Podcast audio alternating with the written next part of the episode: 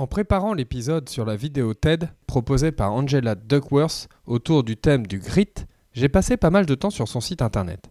Et je me suis aperçu qu'Angela Duckworth y partageait l'ensemble de ses travaux de recherche. Par curiosité, j'ai regardé ce qui l'a motivée actuellement.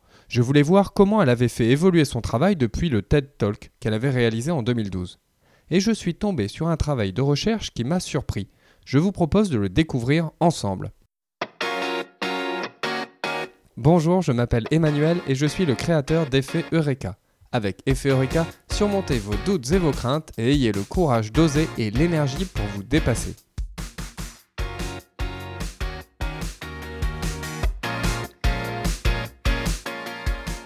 Lorsque nous sommes bloqués pour atteindre un objectif, un de nos réflexes est d'aller chercher des conseils. Ce que nous voulons en réalité, c'est plus d'informations, soit pour prendre une meilleure décision, soit pour penser à des solutions que nous n'avons pas imaginées. Mais plus d'informations ne fait pas tout. Cela peut même être contre-productif. En effet, quand une personne n'a pas la motivation pour transformer son savoir en action, recevoir des conseils peut lui être dommageable, car cela la fait se sentir inférieure ou pas à la hauteur. Cela influe négativement sur sa confiance en elle. D'ailleurs, qui ne s'est jamais dit Ils me disent ce que je dois faire, je sais très bien ce que je dois faire. Même si je ne le fais pas, je sais ce que je dois faire.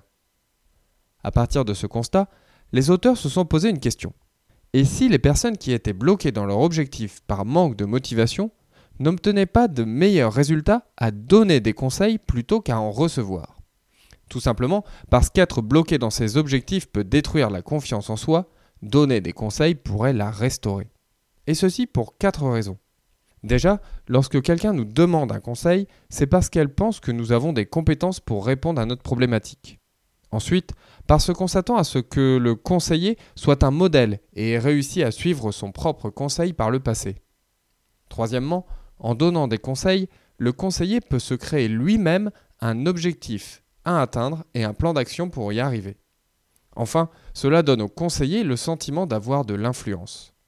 Pour résumer, le constat est fait dans ce travail de recherche qu'il existe une conception erronée qui veut que les personnes qui sont bloquées dans l'atteinte de leur objectif le soient par manque d'information plutôt que par manque de motivation.